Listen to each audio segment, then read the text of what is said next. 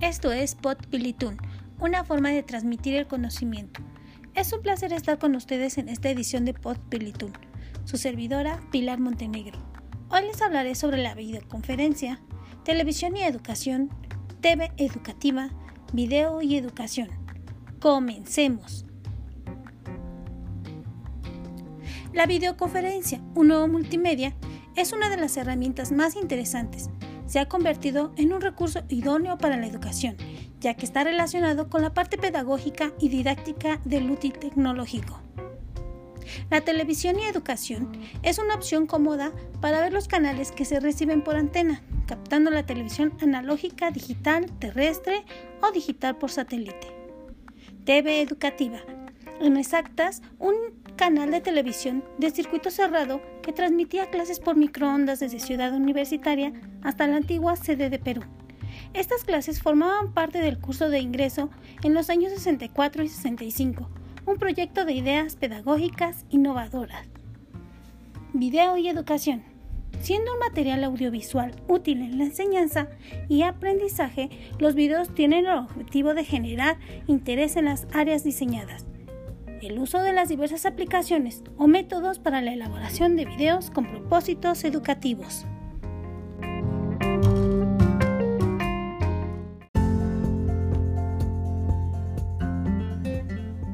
Coordenadas en torno a un nuevo multimedia.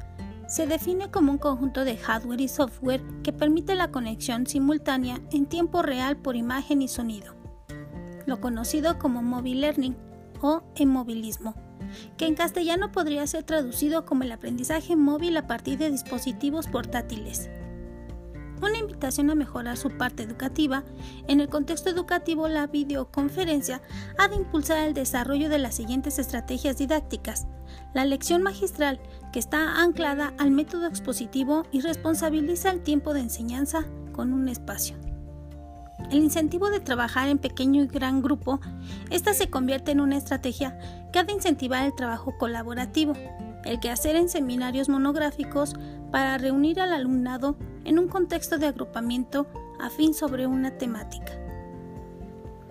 Están sensibilizados y por lo que presentan cierto interés.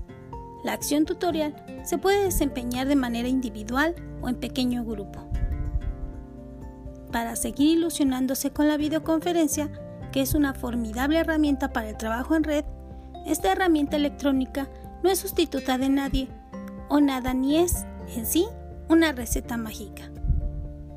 Un recurso que fagocita la imagen, al sonido y pone sobre la palestra las prestaciones de esta como un nuevo multimedia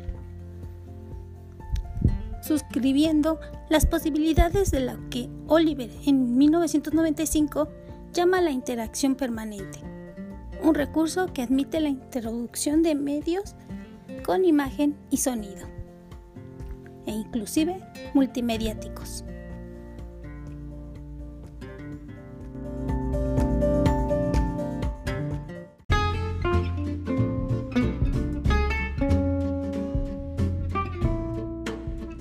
Televisión mecánica.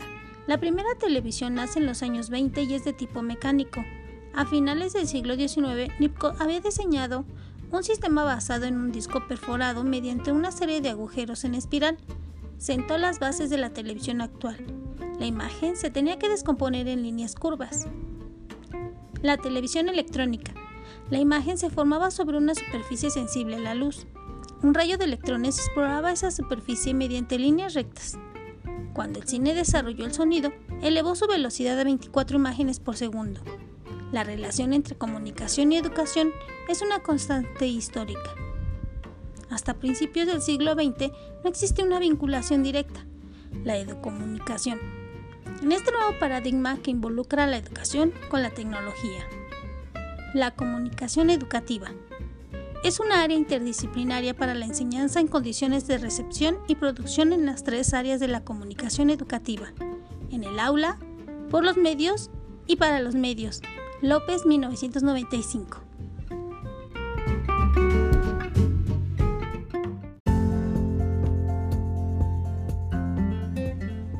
TV Educativa. El Departamento de TV Educativa contaba con el apoyo del decano Rolando García, del rector y del estudiantado. Se comenzó produciendo material para las clases de física.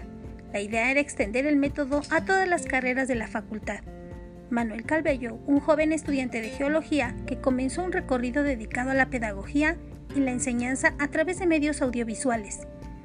Este material pregrabado y editado se veía simultáneamente en varias aulas.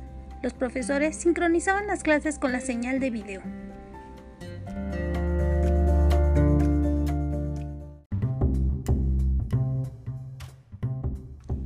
Video y educación.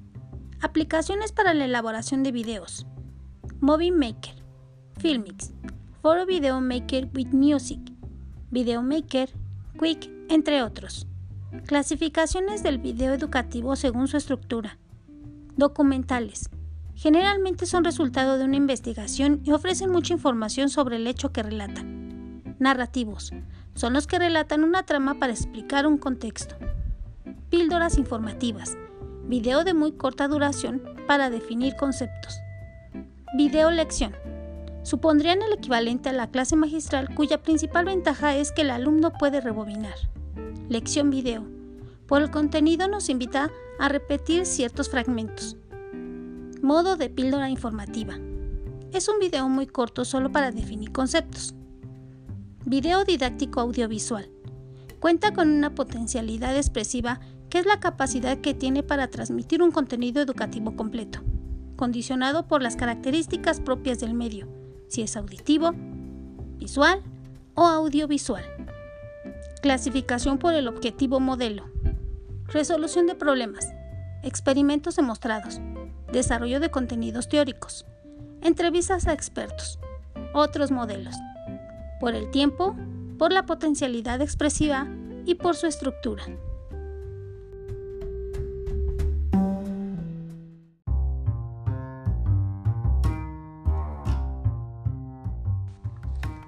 Hasta aquí por el momento. No te pierdas de la siguiente edición de Podspilitun. Te dejo mis redes sociales para seguir en contacto. podspilitun.gmail.com, Twitter, arroba podpilitun, Instagram podpilitun. Hasta la vista.